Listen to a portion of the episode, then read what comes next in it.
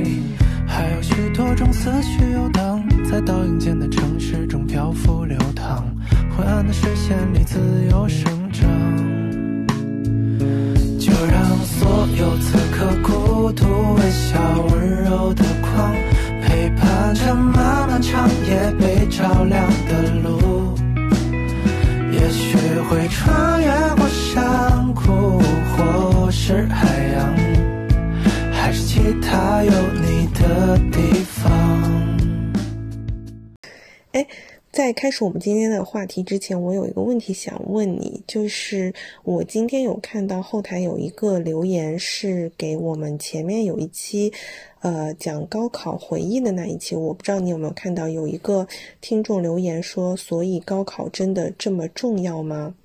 你有看到那条留言吗？这条留言都是很早以前的吧？我先回答这个问题。在我念书的时候，我我一直觉得高考比天大，就是它是最重要的一件事情，可能没有比高考更重要的事情了。但是后来等我到呃自己工作的时候，或者说到了接触到更多的事情以后，我发现好像似乎高考没有那么重要，毕竟三百六十行，行行出状元。但是现在我有了一个。更加新的认识、嗯、高级，不能说高阶，有一个新的认知。对我觉得，如果高考这件事情你发挥的很好，后面的人生会很轻松。就是我在读书期间，我见到过很多，就是出身不是那么好，哎，就是我说的出身，就是指，呃，学历啊，还有各方面条件都不是那么好的同学，然后工作了好多年，然后摸摸爬滚打，好不容易考到了我们学校，你会发现他付出的努力绕的弯比我们任何人都要多。但反过来，如果你高考能够考得更好一些，somehow 可以意味着你能够去更大的平台，能遇到更厉害的人，所以那你人生后面成功的概率会不会稍微高那么一点点的？所以从我现在已经已经工作十多年的角度，回头再看这件事情，我依旧还认定为。高考是一件非常重要的事情，但是说，呃，在你以后长大的过程当中，可能重要性会被削弱。但事实上，在那个当下，你作为高三党这个当下，这是一件最重要的事情。嗯，所以你没有看到我给他的留言是吗？因为我是最近才看到，然后最近才给他回的。啊，我有看到，我有看到啊，叫过气过气遭饭团同学。啊，对，就是我其实应该是前两天看到，但是我也没有没有马上回答。就是我，嗯，跟你一样，就是当中是有一些有一些认知的改变的，因为我觉得，嗯，作为我个人而言，我以前一直觉得我自己是个学霸，但是我唯一考得不好的一场考试就是高考，所以其实高考之后我郁闷了很久，但是后来等到我毕业之后，我反而又觉得说，哎，高考好像也没有这么。这么重要。如果说你本身，嗯、够努力，然后你也有一定的能力的话，其实你后期还是可以在，就是怎么说，另辟蹊径，或者说你其实还是可以过得很好。呃，那反过来说，有一些你可能在高考的时候考得特别好的同学，他可能现在因为在大学里面太得意忘形了，后期也并没有说混得特别好，其实也有也有这也有这种势力在先，对吧？所以我跟你的想法是一样的，就是在呃那段时间，就是在前一段时间，我会觉得说好像高考也没有那么重要啊，考不好其实也不是说就很绝望。但我也是这两年会觉得说，其实高考还是挺重要的。如果你还没有进行高考的话，我也想跟你说，其实高考很重要。你考好之后，你可能后面真的会相对来说会轻松一点。你不能说不能说一一锤定音吧，至少定了四五六吧。我觉得定了四五六差不多。对对对，嗯。然后，但是如果说是对于已经考完的同学，那不管是考得好还是考得不好，呃，我都是那句话，就是未来更重要。嗯，过去的就过去了。对，除了高考之外，我们说高考之后紧接着马上就是上大学。那呃，我们在录音的当下是八月的最后一天，明天其实就开学了嘛。正好明天就开学了。然后我在北京的，我今天是骑车回家的，所以我在路上就看到了那个呃知春路上面会有个提示，就是九月一日是中小学开学的高峰时间，请大家就是注意错峰错错峰出行啊之类的。我在路上骑车的时候就听着歌，我就在想到一件事情，其实对于很多人而言。呃，高考级巅峰，就是出道级巅峰，然后越混越差。这种这种人在我们身边其实是很多很多的，对对吧？当然，我们也可以说，有些人在到了大学之后，他也继续努力。那你想，这个人如果出就是一开始的起点很高，他又努力了，就会让我们这些人就根本追不上。所以其实刚刚小宝说大学跟高考一样重要，其实就是一样的道理。就反正你后面也是要继续努力的嘛，你不可能到了大学你就躺平，到了大学也要努力。如果你能够在一个更高的起点上往上爬，似乎会更好一些。所以这也是为什么在现在很多人在毕业之后愿意就是削尖脑袋挤进大厂的原因，也在这个地方。我在小公司磨练五年和在大公司磨练两年，其实本质是不太一样的。就会有很多同学，就是一定要在大三、大四的时候开始卷卷生卷死进入大厂，我觉得是有点道理的啊。我有的时候回想，会觉得说，因为在就是高考失利的失利之后的那几年，其实我觉得我整个的人生，就虽然说我前面的人生其实也蛮彪悍的，也蛮也蛮搞笑的，就是有很多奇怪的经历，但是我从来不会因为我那些一些冲动的事情，呃，会觉得有哪一些后悔的事情，但是我。偶尔会在晚上觉得，哎呀，如果我高中的时候能够再来一遍，就是高考这件事情会成为我心里面的一个小小的遗憾。那跟高考一样的，就是大学生活其实也是一样的。我回顾的时候，我会觉得，如果在大学的时候，呃，有人能够给我一些指导，或者告诉我一些，就是像现在大家，呃，现在的大学生，你可能会在这个媒体。多媒体上面可以看到很多的关于就是，嗯，你怎么样去过好你的大学生活的一些一些呃，就是指导啊，或者说是一些影片，或者说是一些话题，比如说像就像前段时间那个微博热搜上面的这个大学最遗憾的排行榜，可能就是呃已经大学毕业的一些呃同学他们。总结出来的，在大学里面自己很遗憾没有做的一些事情，我有时候会觉得说，如果说在我读大学的时候，我能看到这些东西的话，我是不是我的大学生活会过得更好一点？那也不一定，我跟你说。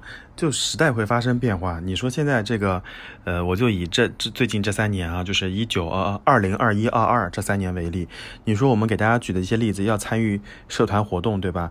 要说走就就走去旅行。其实对于这三届的大学生而言是比较惨的，就他们的大学生活跟我们的大学生活，甚至跟十年前的大学生活是完全不一样的。他们就是个彻头彻尾的网友。我觉得对于。呃，现在马上开学大四的这一届同学来说，他们好惨啊！他们大学四年三年在网上，我我我我真心觉得，就是网上不是有个建议嘛？就求求大家不要再建议大家了，建议大家不要再给建议了。我觉得，我觉得这是有有道理。但小宝刚刚说的那句话是对的，就是我们有一些遗憾，就这件事情在若干年之后，对我们来说。还有点伤心，所以我们就把这些这个话题拿出来跟各位说一说。我们并没有说要建议各位零零后或者建议现在同学要做某些事情。对，我们可以跟大家分享一下，就是我们呃走过来的一些一些感想吧。因为我觉得其实有一些遗憾，可能是我一直到了工作很多年之后，我才会觉得啊，它可能是一个遗憾。可能在呃当时的自己，就是当下作为大学生的自己，你是不会。感知到那一些事情可能会成为遗憾的，那我们今天可以跟大家分享一下。或许我只能向前走，把所有遗憾、眼泪都留在身后。朋友，明知答案的问题，真的不必问出口，不如就这么算了。希望这段无从谈起的想念，在记忆里躲过时间。最熟悉的脸，哭还是笑的随你变，往事不断浮现。像盆栽需要阳光，回忆需要风浪，像鲸鱼需要海洋，像今晚需要月亮。想感谢所有的属于这一刻，把我们的心连接在一起的此刻。被偷走的这几年，一切都改变，有没有改变？像飞驰而过的自己，拜托，请永远记得那场雪。就让所有此刻孤独、微笑、温柔的光。陪伴着漫漫长夜被照亮的路，也许会穿越过山谷，或是海洋，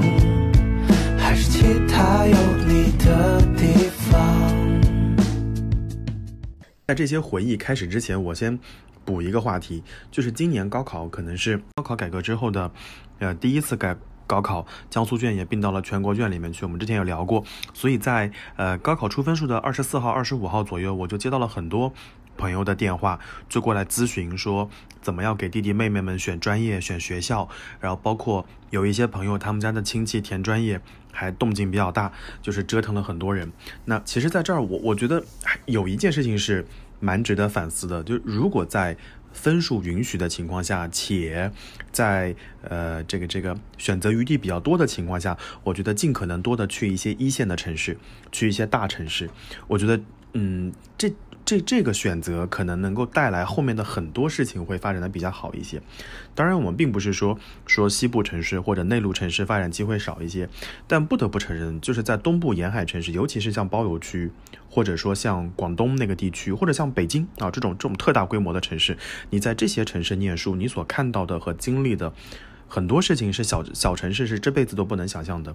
比如说我的有一些同学，就我我这一届的同学，有的人可能是做了奥运会的志愿者，有的人可能做的是上海世博会的志愿者。如果你读研成功了，你就可以做南京青奥会的志愿者。我觉得这些事情在当时是比较大的一个。机会能够开拓眼界的，而这些事情时至今日，我觉得也是很难获得的经验。可能就是千军万马过独木桥之后，可以尽量的想办法去摆脱这种小镇做题家的这种局限，更多的去看一下世界。那这个看世界的一个途径，可能在一些呃一线一线城市的机会会更多一点。呃，新大一的弟弟妹妹们就会说：“不是我不想去呀，是我分数不允许呀。你以为我不想去吗？哥们好了呀，所以就可以回答刚刚那个高三的。”妹妹的问题：高考重要吗？当然很重要呀！你你考五百六十分和考五百八十分和考六百八十分，最后的结局是不一样的。言归正传，我们来看看这个遗憾的排行榜。嗯，好的，我们就顺着这个遗憾排行榜上面一共是列了十六个事情，我们来看一下，呃，回顾一下我们的大学，我们是不是有这些遗憾啊？有一些我们就念一念吧，比如说第一个说没有把握好那些能够让自己变得更好的时间，就是。时间管理大师都没有做好，我觉得这个不一定是大学的遗憾，这辈子可能都是遗憾。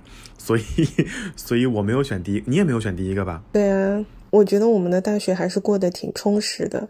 嗯，但是我我紧接着选了二和四，嗯，第二个和第四个。第二个是没有，嗯，没有早点开始做职业规划。第四个是不喜欢自己的专业，也没有勇气转系。呃，这两个是我选的，而且我觉得二和四可能要合并到一起去说。您讲，您先来啊？怎么叫我先讲呢？我觉得在我们这代人也好，可能绝大部分的人在选专业的时候还是听爸妈的意见，因为在我那个我那一届，你那一届，包括我们在之前那一届，念金融和国际贸易是当时非常火的一个专业，而且我记得在。呃，包括会计啊，我记得在我那一年高考的时候，上海大学还破天荒的开了个专业学院，叫房地产学院。你一听，这就是一个时代的产物。呃，我我我是觉得有一些。对吧？时代的眼泪，有一些专业其实对于孩子来说，他根本兴趣不在那个地方，或者他根本不知道那个专业到底是什么东西。对对，是做什么的？对，比如说，呃，现时至今日哦，我们在做交流的时候，经常会有些同学来毕业于图书情报专业，很多人就会觉得情报你是做 spy 吗？你你是搞间谍的吗？其实不对啊，图书情报对于你的计算机语言，包括对于数据的分析，包括关键词的抓取等等等等等等，都会有一些要求。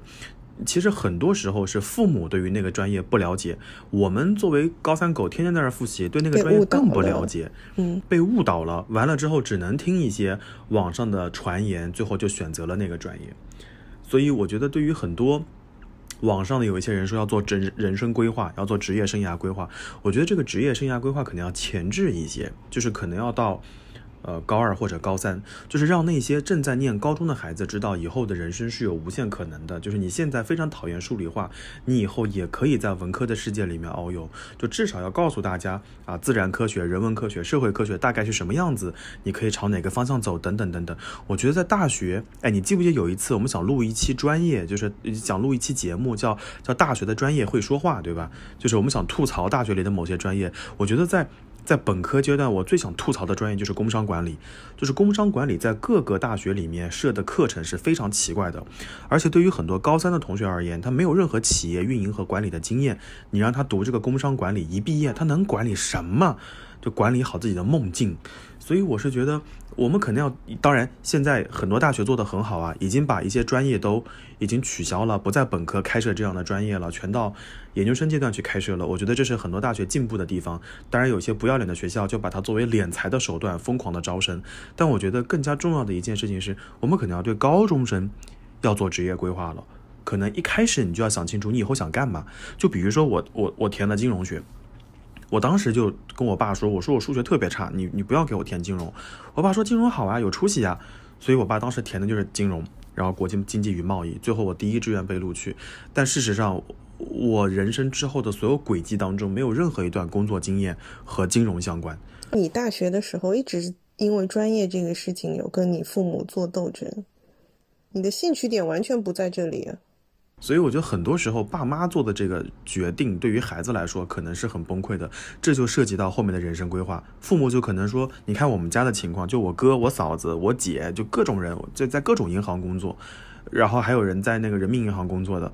然后他说：‘你看家里那么多亲戚朋友在金融系统啊，以后你去金融系统也很方便，对不对？’但对我承认这是很方便啊，有经验能找到人，但我根本不喜欢。”现在来看，在我们那个大学时代的时候，进银行是一个非常非常好的工作，但现在就嗯，也未必了啊。当年在我高考的时候，那个计算机专业、IT 专业是狗不理专业。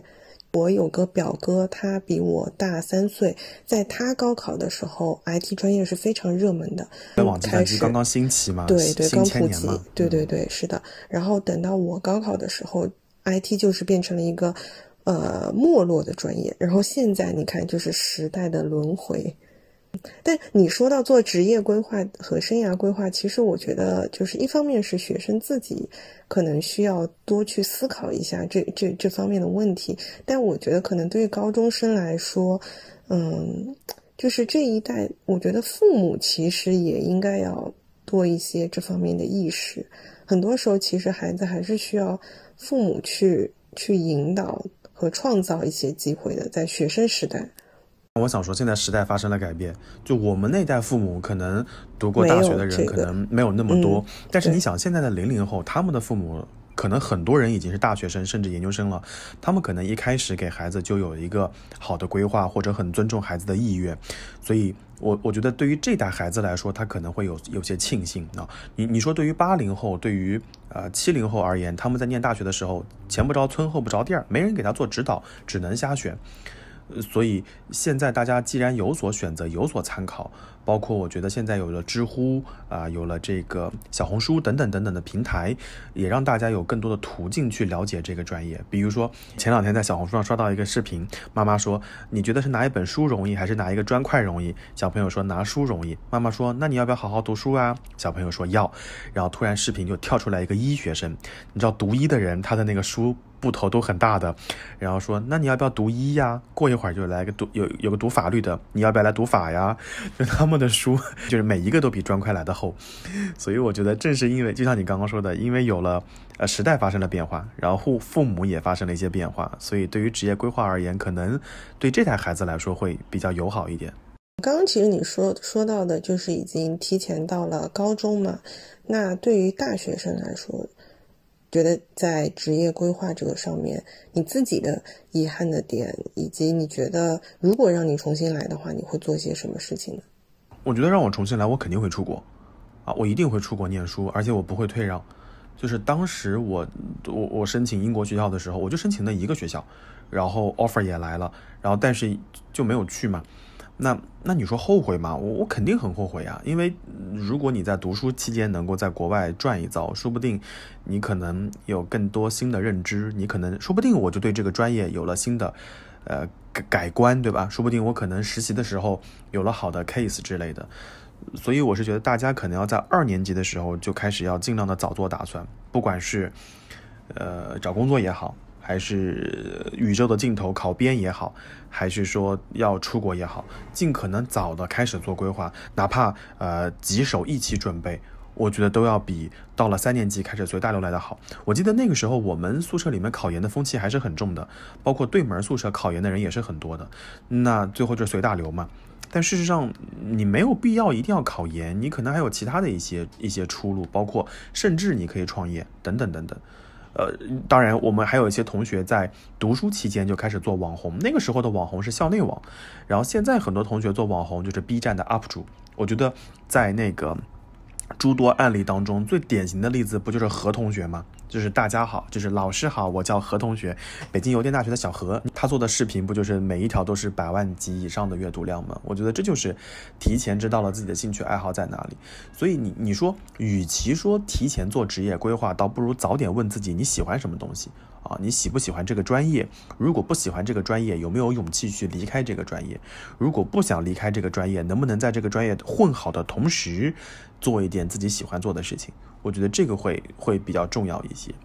从大二开始，你可能各种需要去准备，就是可能两手准备之类的。我觉得可能更多的就是说，你要呃进。可能早的去接触到这些事情，因为很多的同学，我感觉就是盲目的在喊我不喜欢我自己的专业，我喜欢什么，但是对于他喜欢的东西，他可能从来没有接触。就比如说啊，有的人说我喜欢做网红，我喜欢做 UP 主，我觉得很自由，我想做自由职业，我想做内容的这个生产者，呃，但是但是问题是，他只是。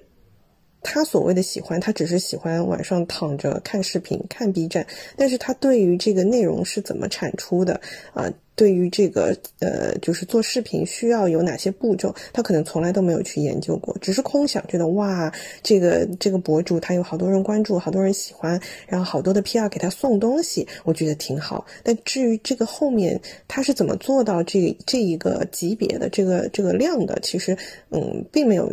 更多的思考，那我觉得对于所有你喜欢的专业或者工作，其实都应该尽可能多的去接触，就是接触到它的本质的这个这个东西。或者说是，嗯，能够更多的就是讲实际一点，我觉得应该更多的去争取到能够做这个工作的一些机会吧。不管说他是，比如说你是要去呃互联网大厂，你去争取争取一些实习的机会，还是说你你想创业，你想做内容，那你是不是自己可以先开始呃，就是尝试去实践一下？我觉得这个还挺重要的。我跟你一样，就是我也选了第二点，就是第二点是没早点开始做职业规划，然后第四点我我不存在，就第四点是不喜欢自己的专业，也没有勇气转系。我还算比较喜欢我自己的专业的，呃，虽然说这个专业它只是一个工具，它也不算是一个技能。嗯，但是就我当时还是比较喜欢的。然后，嗯，如果说要说到做职业规划，我现在回想，觉得我大学其实也没有说完全没有去想这些事情。但是我的问题就在于我的想法，包括我去实践努力，可能就是更多的去。呃，参加相关的考试，但我没有真正的去做过这些工作，所以其实等到我真的进入这个行业之后，还是会觉得它跟我的理想是有差距的。那那个时候，其实我觉得你才能，就是你真的进到这个行业之后，呃，你变成这个行业的从业者之后，你才能够去说你是不是真的喜欢这件事情。所以我觉得更早的去接触实践，或者说呃争取更多的实习的机会，可能也是你在做职业规划的一部分。就是职业规划不是，嗯，首先你得想，但是你也不能只是空想。这里面我还要再补充一点，就是关于不喜欢的专业。呃，我觉得大学里的绝大部分专业都是你不太喜欢的，尤其是在一年级的时候，你要选一些通识类课程，那些通识类课程可能会让你很崩溃。啊，你你你，比如说高等数学啊，再比如说可能有计算机语言啊，等等等等等等。但事实上，嗯，这也是大学里面给我们的巨大的一个财富也好，或者是个宝藏也好，就是在你非常不喜欢的情况之下，你能把一个陌生的东西掌握好，我觉得这也蛮重要的。你就把它索性当做一个任务去应对就可以了。当你把它当做一个任务，当做一个。呃，工作去做的时候，你可能就会觉得说啊，我不用在这个专业里面投入太多的心思，我只要保证作业能做完，考试能过，呃，绩点不要太差，我多花点时间做我感兴趣的事情。我觉得这也是大学里面给我的一个一个成就啊，这是第一个。第二就是，即使遇到了你喜欢的专业，但是由于垃圾老师和垃圾的课程设置，会导致你对这个专业很头疼。我们身边，对吧？我们身边有很多人是喜欢。日本动漫的啊，因为他喜欢日本动漫，因为他喜欢这个日本电影或者日剧，他选择了日语专业，对吧？结果到了大学里面，后来发现老师讲的日语课巨无聊，发音还没学生标准。那你说你怎么办呢？你都已经进了这个屎盆子了，你想再跳出去吗？好像有点困难。所以在这样的情况之下。你你只能继续秉持自己的兴趣和爱好继续学，不要产生什么抵触的情绪和心理。我觉得我们的听众朋友当中有很多人都应该是不太喜欢自己的专业的，没有办法，我只能硬着头皮往下学，说不定学个一两年、两三年之后你就学出兴趣来了，这也不好说啊。我特别认同你刚刚说的。对于你不喜欢的课程，你就把它当成是一项任务，就是我去把它完成就好了。这个能力，我觉得也是需要提前去培养的，因为呃，大概率的情况下，有大部分的人最后还是毕业之后要进到企业去工作，那你一定会遇到你自己不喜欢或者不擅长的这个工作任务的，嗯就是总是要有这样一种面对你不喜欢的工作任务的这样一种。一种能力的，我觉得。总结一下就是，嗯，早点认清自己啊，知道喜不喜欢这个专业，也早点为工作做打算啊。我觉得这就是二和四这两个遗憾的一个总结。至于第三题说要深入了解自己的专业，我觉得这个没有没有什么必要啊。了解完之后你会发现不如不学。当然有一些有一些专业你越深入的了解你会越崩溃，所以我觉得就适可而止啊。然后第五个。没有练就一项让自己立足于社会的本领。我很想知道这个排行榜的这个 item 到底是谁写的。我也是。就这个第五什么？你这个第五项，你你让你让我有点迷惑啊！就在大学期间，你要练就一项让自己立足于社会的本领。你好牛逼哦！我特别能炫炫炫烤肉，算是我的本领吗？啊，我我这个在。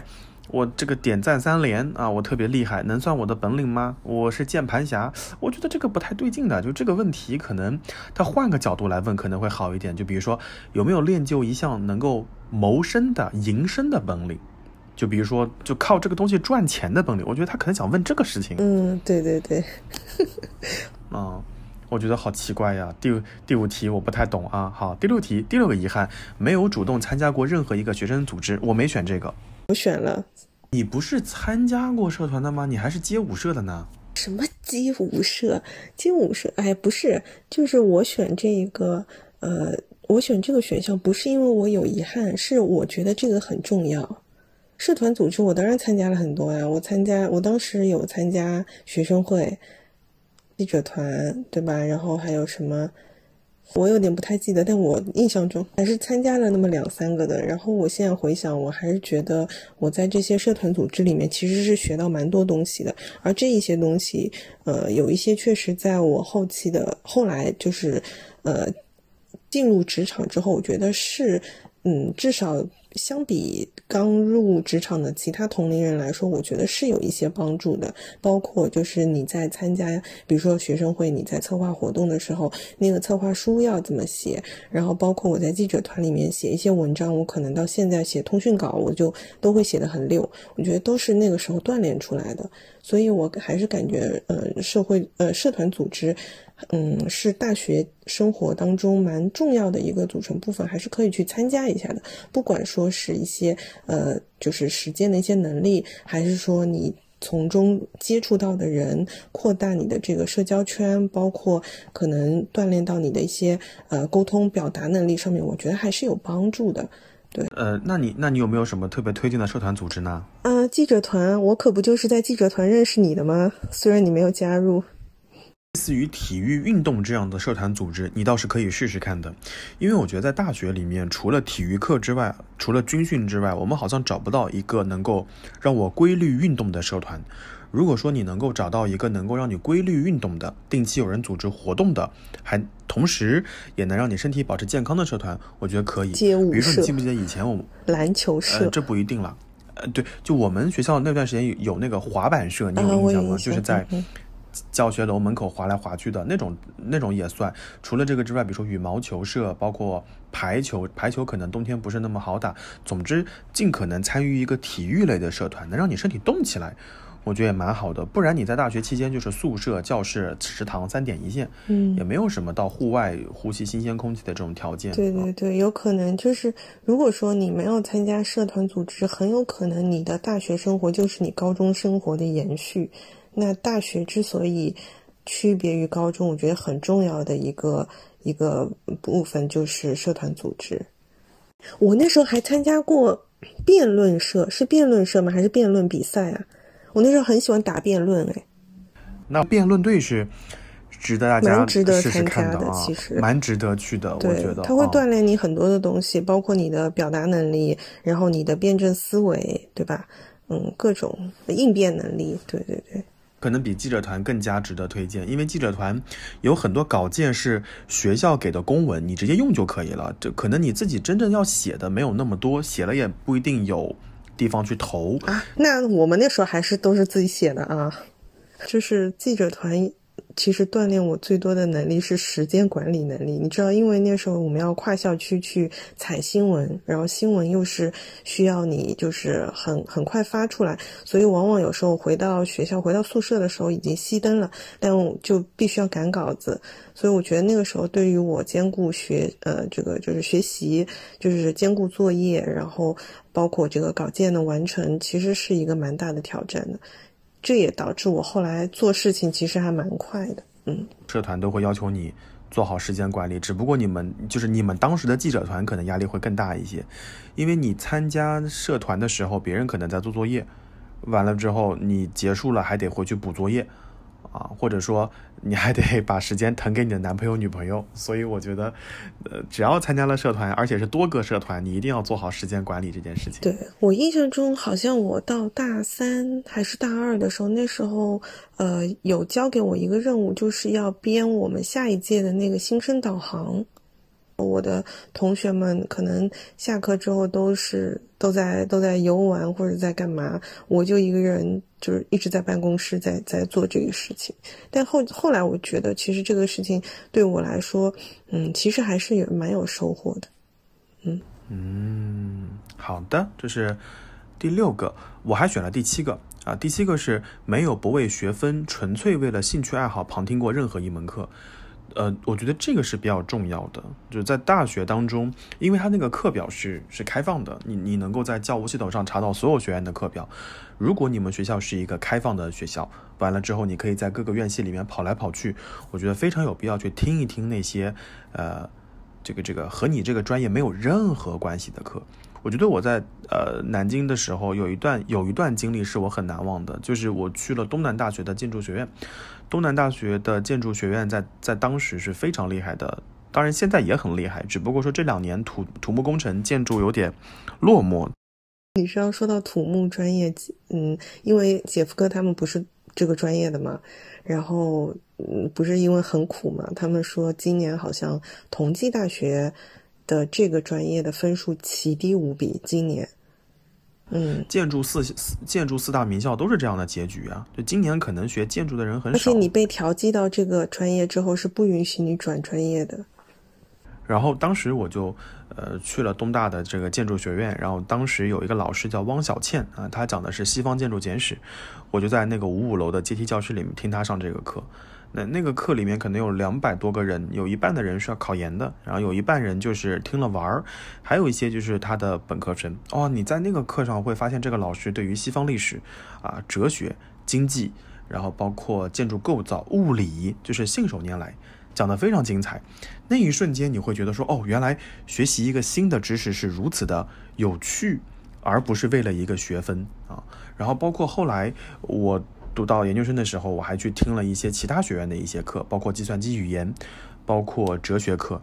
所以我觉得在呃大家时间允许的情况下，你可以多认识一些其他系的人，然后看看他们的课表，去听那么一两节有意思的课。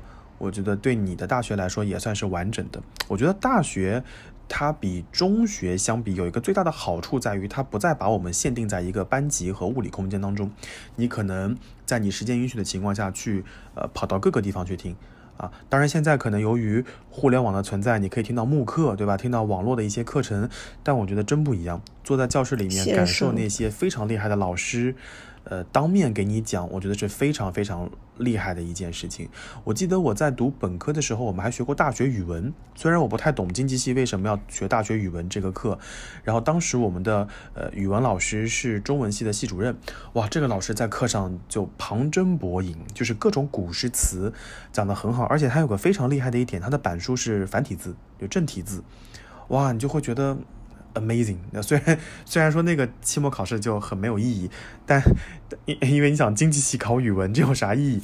但你会觉得那个课的确在某种程度上帮你开拓了眼界。就绕回到我们刚刚说到的，如果说呃你就是不喜欢自己的专业，然后你也没有勇气转系，其实你完全可以。就是作为兴趣，你去去听其他系的一些课程，作为一个入门的一个了解，去看一下是不是你喜欢的东西，真的就是你喜欢的东西。嗯，第八遗憾是没有听过图书馆的闭馆音乐。你们闭馆有有音乐吗？我记得没有音乐的吧？闭馆就闭馆就是打铃吧？哦，像是吧？其实我不太喜欢去图书馆自习这件事情。对。我印象当中的就是每次到了考试的时候，图书馆占座很严重，然后我一直觉得去图书馆学习是一件让我很困扰的事情。我宁可找一个就是跟你跟你在那种遥远的自习室，或者是一个人在宿舍里面学习，我都行。对。连年月，灵感也浸没了，寒彻骨。落满地叶黄掉，挨下了，才发现腐泥上遍生野花了。人大了，难得放肆地笑，才回到烦恼尽量忘掉，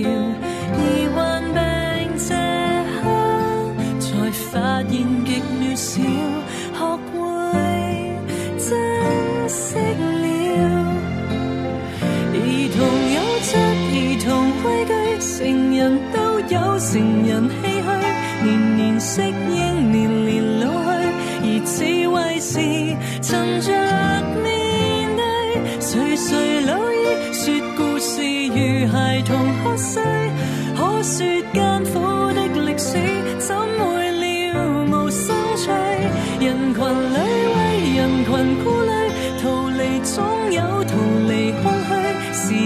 走近，时而远去，谁散与聚，都记于心里。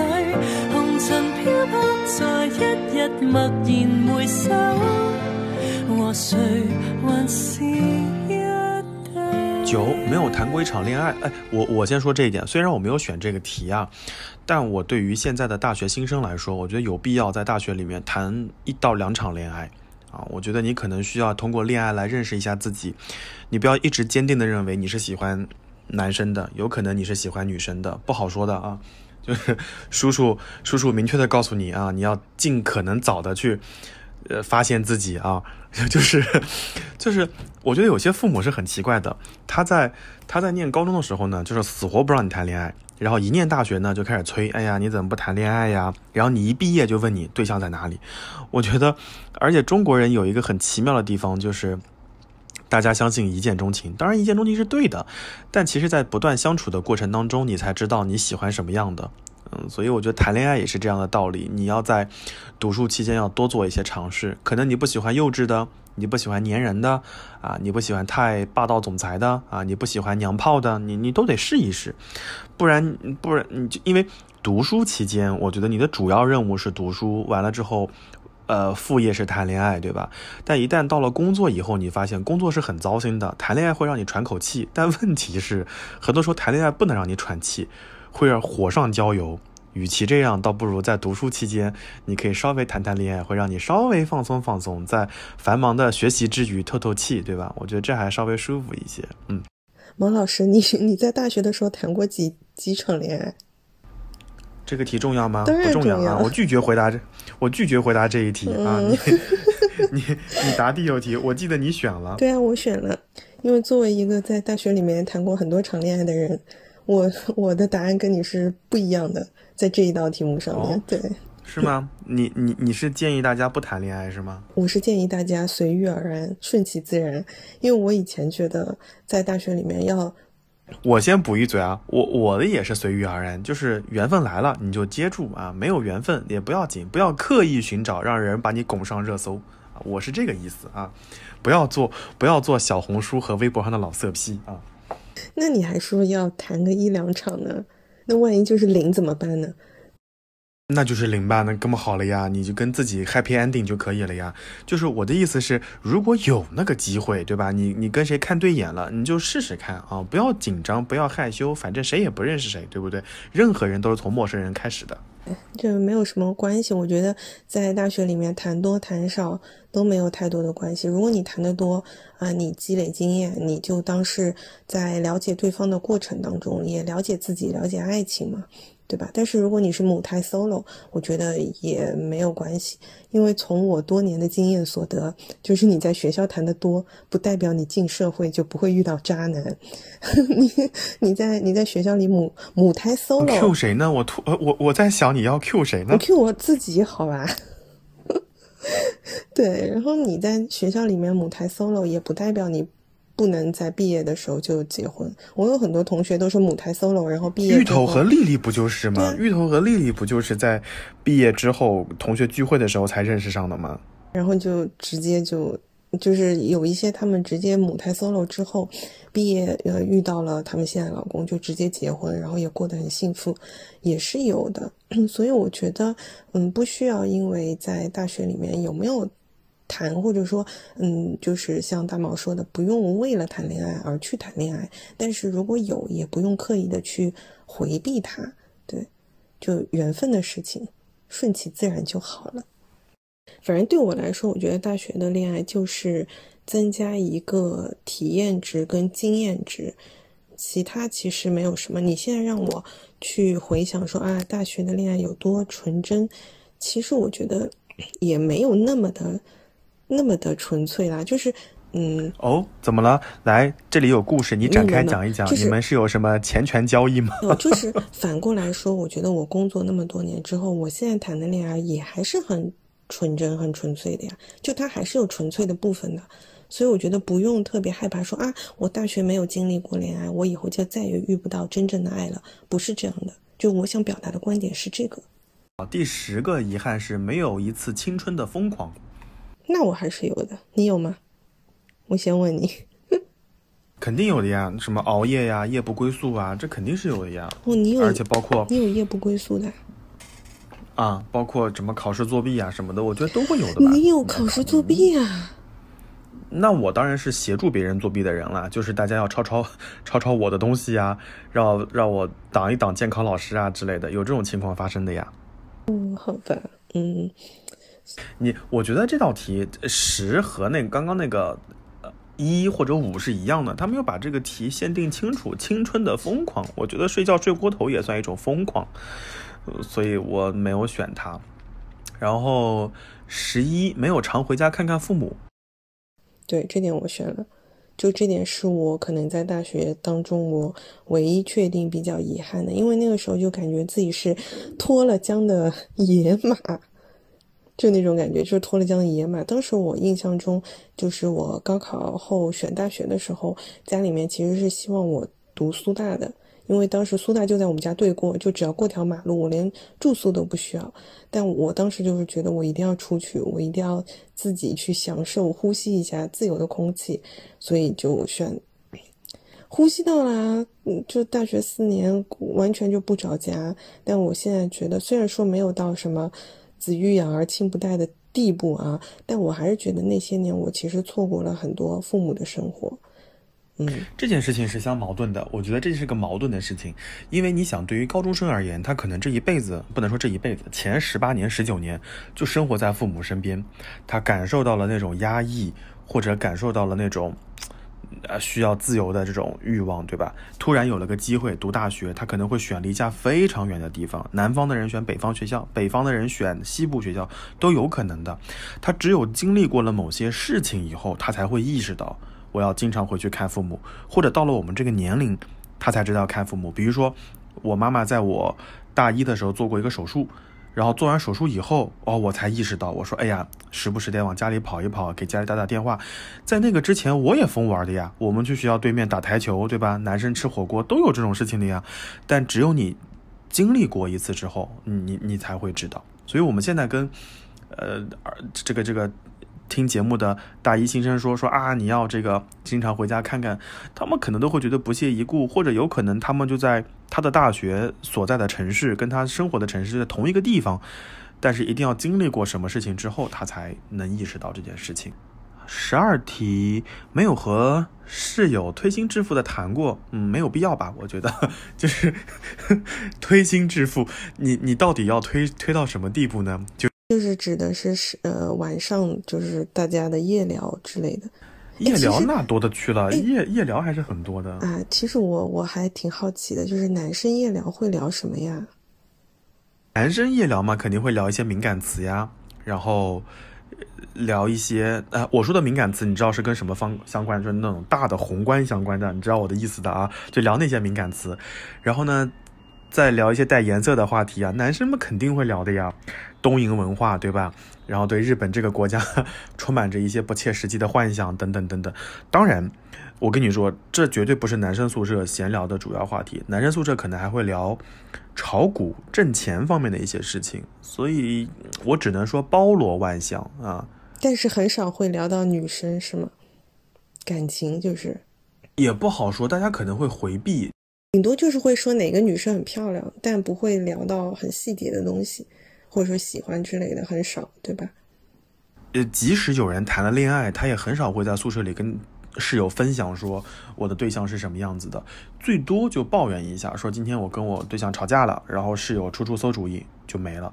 因为我觉得男生宿舍可能还是相对就是嗯 peace 一些，我觉得。嗯，我觉得这个就是男生跟女生很大的一个区别，可能女生宿舍有百分之嗯，也不说八十吧，我觉得六十可能。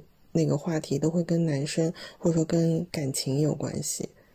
十三，呃，没有利用学生证半价去看展览、看风景。十四，没有毕业旅行。我觉得这个是大学期间比较遗憾的一件事情。当然，我觉得这个遗憾在现在也是遗憾，因为大家有了学生证也出不去，学校就是封闭管理。嗯，我觉得学生证这件事情很香很香，大家在。有条件允许的情况下，用好学生证。比如说，学生证吃海底捞可以打折。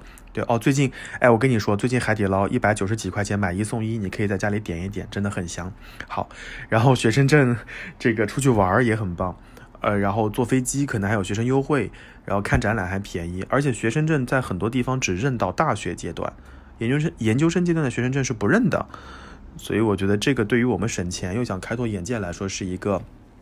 好处还有一个就是没有毕业旅行。我觉得中国的家长和学生们有一种想法，就是一毕业就要工作啊，一毕业就要立刻进入职场。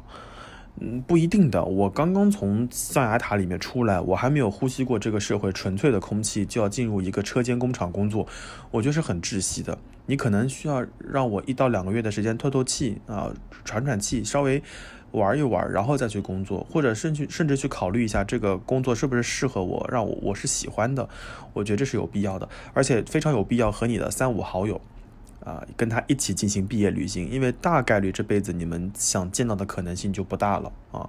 我记得我在做呃大大学生的时候，我们的辅导员跟我们讲过一句话，说你这辈子再和一些人密集的住在四个房间，呃，就是一个房间里面四个人睡一个房间，这种概率已经很小了。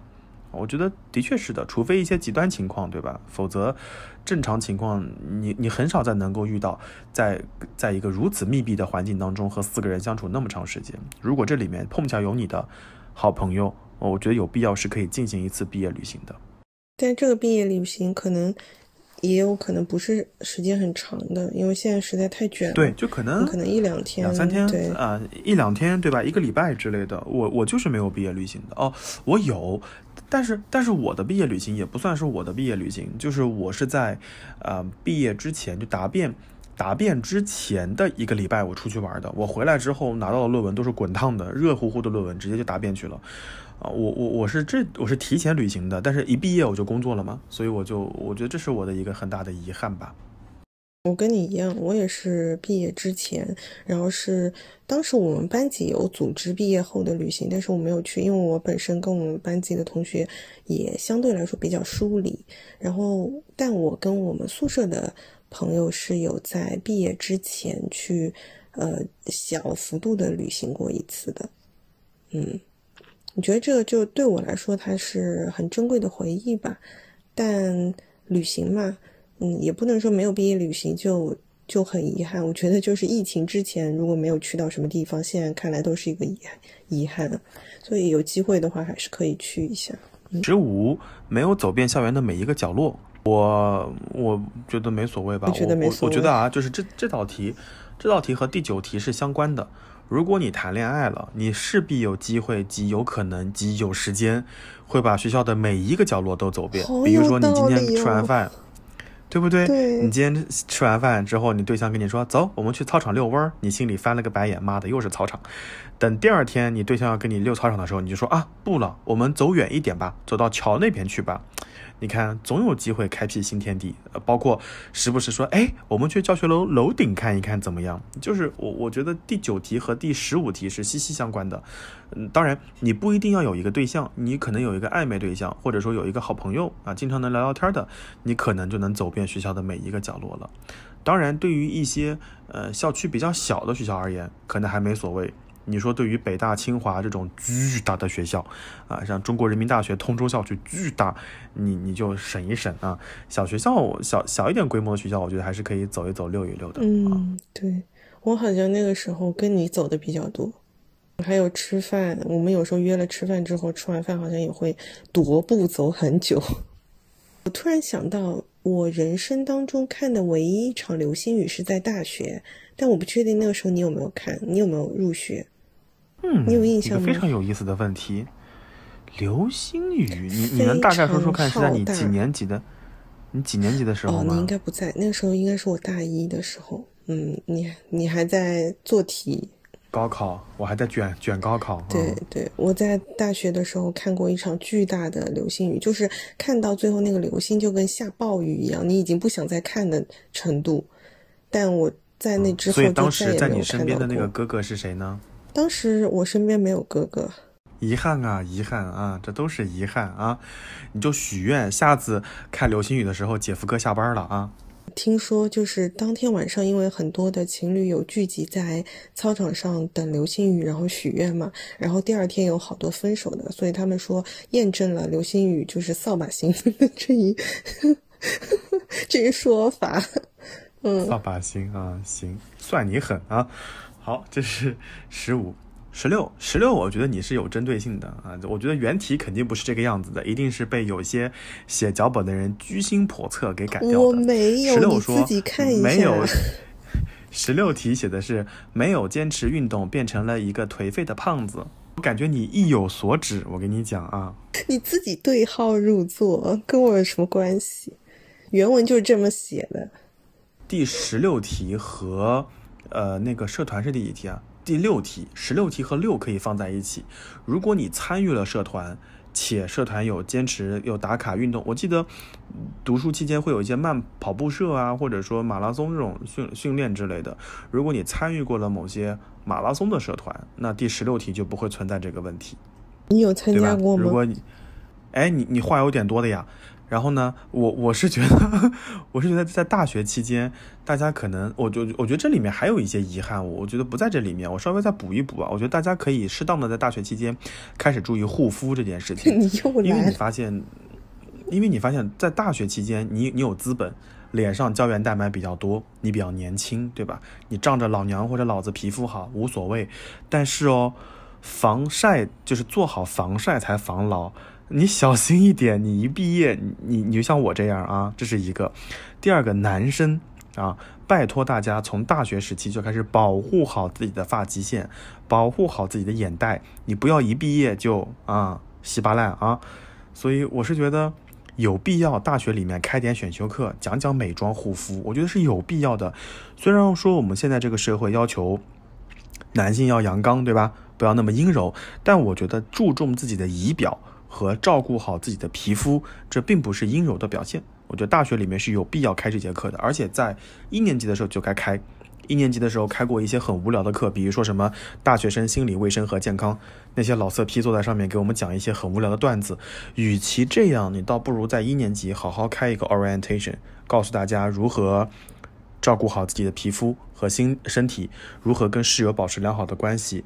你心里有压力了，应该去哪里？你感到不舒服了，应该怎么办？我觉得这些要远比那些无聊的课来说来的有意义一些。同意。所以你在大学的时候，话说回来，你有坚持运动，然后没有变成一个颓废的胖子吗？哎，我们还有别的问题了吗？我们还有别的遗憾在这个表里吗？时间也不早了，对不对？你干嘛老？你为什么老抓着这个问题不放呢？啊，有的人真的是因为你选了这个问题啊，我就很好奇，因为我只看了你两年，对吧？你后面两年变成什么样子，我也不知道。就是我想说的一件事情，就是如果有一个能够让你坚持的运动，可能会好一些；如果没有，也不要紧，规律生活，少熬夜就就就可以了。因为我觉得你身体最。最具有嗯，怎么说胶原蛋白最具有弹性的时候，可能就是大一、大二。你一旦开始熬夜，一旦开始不规律生活，你的身体就会立刻走样。而且一旦走样之后呢，身体是会有记忆的。所以我觉得还是要对自己的身体稍微好一些吧。嗯，你在说自己吗？嗯。有没有别的问题了呀？你很烦，你今天你今天很你今天很不对劲，你就抓了这个问题不放。你刚刚在讲这些话的时候，我就觉得你有什么资格讲？你从我们录熬夜那一期开始到现在，你有不放弃熬夜吗？我我收到你的，我收到你的微信的时间已经越来越往后面了。我发现，哎，你似乎还收到过，你还你似乎还收到过三点多的微信，对不对？对呀，简直了，嗯。所以你是不是有的时候有的时候？有的时候真的是在工作，有的时候有一些同事活不到第二天，十万火急的发邮件，然后有的时候呢，你又要搞搞那些文档，写写一些呃周报之类的，没有办法，你你只能熬。所以有的时候你你收到我的这个两点钟的微信，我觉得嗯行吧，你也见证了我工作上的成长和失败。但是你嗯没有被工作所困的时候，好像也没有看你早睡。哎，你最早睡的时候是什么时候啊？我们还有别的问题吗？我我昨天睡得很早，我昨天大概十二点二十几就睡着了，应该是。点二十几，嗯，真早。哎，但我发现，但我发现最近有个不好的事情，就是我早上会醒得很早，我大概四四五点就可能会醒一次，然后再继续睡。年年纪大了，年纪大了，你还是早点睡。我跟你说，以后就是年纪渐长之后，你早上都没有办法睡懒觉。哎，你早上没有办法睡懒觉，是被膀胱喊醒的吗？不是，就是自然醒，生物钟顽固的生物钟，就是一到七点就会醒。就你看，我有的时候早上可能八点钟发给你的音频，可能我晚上剪到了一点钟，然后我第二天早上七点就醒了，我继续剪，我剪到八点钟剪好的，经常是这样。哎，我们现在放过彼此啊，我想问问看，除了这些遗憾之外，你还有没有什么别的遗憾你要做增补的？我没有哎。我其实对于这道题目的就是标题，它叫做“大学生遗憾排行榜”嘛。其实我对于这个遗憾是有一个打一个问号的。我觉得我在大学里面可能更多的。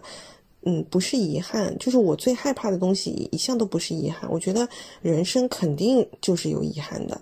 嗯，遗憾对我来说是可能在当下的环境，呃，由于受到环境的局限，导致我没有办法去做到的一些事情。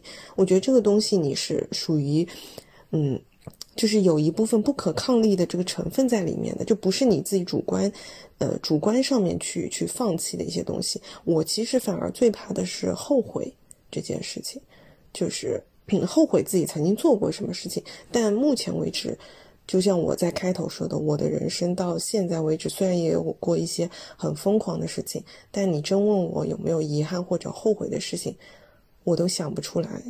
我觉得我就是一个活在当下，然后既来之则安之，接受所有命运安排的人，就越发的佛系。嗯。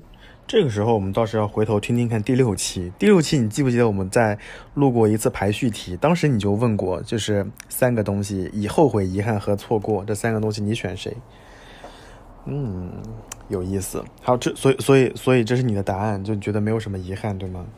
我好像也没有什么特别的遗憾。我觉得很多事情在当下，你觉得哦，好遗憾，好可惜啊。过了若干年，你就会笑一笑，你就说哎，也就那样吧，也没所谓。真的就是一个长辈和过来人的想法。就很多时候你放不下的事情，你很纠结的一些，嗯，心病也好，或者说一些让你痛苦的事情也好，你可能到了三五年之后，你想啊，也就那样吧，无所谓了，无所谓了，以后的人生还很很还很长。所以我是觉得，嗯，这个排行榜我本身是有点打一个问号的。所以你问我说看没看内容，我我其实是我就是今天下午很忙的时候，我看了一眼这个排行榜。我我当时想说，哎，有些选项它在里面根本就没有在里面，比如说你大学里面挂过科。这个对于很多人而言，可能它就是个遗憾，因为我明明可以做得更好，对吧？再比如说，在在在大学里面，我可能错失过一个非常要好的朋友，或者说我有一个很要好的朋友，在大学以后就再也不联系了，这可能是个巨大的遗憾。可能会有更多的内容要加进去，有的内容可能要说得很清楚，但我还是想说刚刚那件事情，有些事情就随着时间的。推移你就笑一笑就可以了啊！对对，所以这其实这一点也是我现在很多时候在工作上或者说在经历一些事情时候的一个心态，我就会问自己，呃，就是像有一些嗯媒体上面教大家的那样，我觉得这招确实有用，就是你问一问自己，一年后的你或者说三年后的你还会为这件事情烦恼吗？如果不会的话，我觉得现在也。大可不必那么烦恼，你可以烦恼一丢丢，但没有必要特别的烦恼，就是都会过去的，嗯，都是经历吧。反正我现在是觉得，如果说你让我对当时的自己说一些什么话的话，我可能会对自己说，或者说对现在的我，呃，我也是同样的一句话，就是往前走，不要回头看了。所以，所以其实，在本期的音乐当中，我是要实名就是推荐一首歌，许志安的有一首歌叫《会过去的》。一首很还挺好听的粤语歌，我就可以放在这个里面。然后，嗯，最后我想问两个问题，就不在我们这个脚本当中。就你有没有什么嗯建议或者意见啊，给到大一的，就是新大一们，或者说有什么事情是他们在大学里面一定要注意的前车之鉴？只能说一件事情，你会说什么呢？不许说护肤啊。嗯，那我觉得就。还是我前面回答的第二题啊，就是我觉得暑假的时候，嗯，不要疯玩，就是多去找一些实习的机会，而且这个实习机会可能在我们当时我印象中就是有那种需要不得不完成的这种就是实习的手册需要。单位盖章，很多时候都是父母安排一些单位给你盖个章，然后你过去可能什么都不做。我觉得这个真的是一种浪费，就是你有大把的时间，真的去尝试一些你喜欢做的事情，这个可能会对你后期的这个职业规划有很多很大的帮助吧。嗯，我想说的就一点，就是少想多做，就不要老想。嗯，我觉得很多大学生可能会想说啊，这个事儿我能不能做呀？我应不应该做呀？或者说做了之后对我有什么好处或者不好？先做了再说。你也不知道这个事儿最后到底能产生什么样的影响。很多时候我们就是想太多而做太少啊，这是这是这个。因为年轻的时候，年轻的时候，其实你你的试错的成本是很低的。这是我要增补的第一个问题。我要增补的第二个问题就是，你有没有什么特别古早的在大学时期听的歌，或者，哎呀，这样有点暴露年龄的啊，因为我们一说那个歌，大家就知道是什么时期的。或者说在大学时期，你有没有觉得有哪些什么乐队或者综艺节目是你特别热热衷的，要跟现在的新大学生们讲一讲的？因为我觉得现在的新大学生们，他们的消遣的平台就是 B 站，或者就是微博、小红书。但是在我们那个时代，你有什么特别推荐给他们的，去品一品叔叔阿姨的古早味吗？康熙来了，我也想说这个，就是康熙来了，就是在我们那个年代，康熙来了可能是大陆了解对岸的最好的一个媒介或者通道，我们会知道对面。的流行或者对面的一些八卦故事，对面的饮食之类的，在那个时候自由行还不是很方便的时候，现在如果你想了解到对岸，你可能会有很多方式啊。B 站上有台湾的 UP 主，但是在我们那个时候好像是康熙哈啊，除了康熙呢，还有别的吗？嗯，好像没了，我觉得就是第一反应就是康熙来了。康熙对，就是以康熙来了为为中心，有一圈台湾综艺会让我们对。那些地方有一些了解啊，然后除了《康熙来了》之外，我还想到了我我在大学时期反复看的一个电视剧，就是《实习医生格雷》。我我非常惊讶这部电视剧的这个生命力之漫长，从我念书的时候开始更新，一直到这么多年过去了还在更新吗？还在更新，我的天！你你想，你想，在我不同的人生阶段，我都能听说说格雷在更新，我都处于那种很惊讶的状态。我想 Derek 他们都已经，就是这个故事都被写烂了，还在继续写啊。但是当你人不太开心的时候，你会翻出来再看一看，或者说人生有一些。这个体会和感悟，想要找个媒介发泄发泄的时候，你也会看那个电视剧。你说到这个，我想到了，我想到了那个时候很还蛮古早，然后也很红的美剧，就是当年那时候对我们来说美剧还没有那么普及的时候，《Gossip Girl》。哦呀啊，哎，你好老哦，你你居然看过这个电视剧，我都没有看过。我才不相信你没有看过，我都没有看过，我都不知道这是什么电视剧。你有没有看过越狱啊？哎，你在说什么？这是这是国产电视剧吗？我都没有听过耶。好的好的好的。哎，我跟你说，那天那天就是。我们在家看那个美剧的时候，我就会发现，你你会发现第一季和第五季和第七季，它的那个像素或者说那个视频的清晰程度是不太一样的。你现在在看《老友记》，在看那个《Friends》，你就会发现完全不一样。所以我现在看那个《格雷》的第一季，还有 Lexi 死的时候第十几集，我就会觉得天呐，我我年轻的时候怎么可以忍受这样的画像素？也蛮有意思的，所以说现在小孩还是挺幸福的，很幸福。对哦，对，大家在大学期间，我觉得拍照片就好好拍，因为我们那个时候的照片可能没有那么高清，像素也没有这么高。现在在座各位啊，你们的每一张黑历史都是高清的，amazing，想想都很刺激。哎，你想我们。七老八十的时候，同学聚会拿出来的照片都是糊的，看不清的。现在这批同学七老八十的时候，个个都是高清照片，还能放大的，嗯，动态，对吧？哎，很刺激，很刺激。嗯，好的，那我们这期节目到这边就差不多了。那我们也祝愿所有的呃新大一们能有拥有一段非常值得回忆的大学生活，也祝愿那些大二、大三、大四的同学不要在大学里面留下一些所谓的遗憾。你有什么祝福吗？就祝大家开学快乐吧。他们应该很难快乐吧？我觉得对于大二、大三、大四的学长而言，有些人很菜的，可能还得补考吧。所以要祝福他们，希望他们快乐一点，补考顺利。补考顺利啊！对于那些不要补考的这个大二、大三、大四的同学，就是祝愿你们开学一切好运，能够选到你想选的选修课。好，那我们这期节目就到这边结束了，拜拜，各位，拜拜。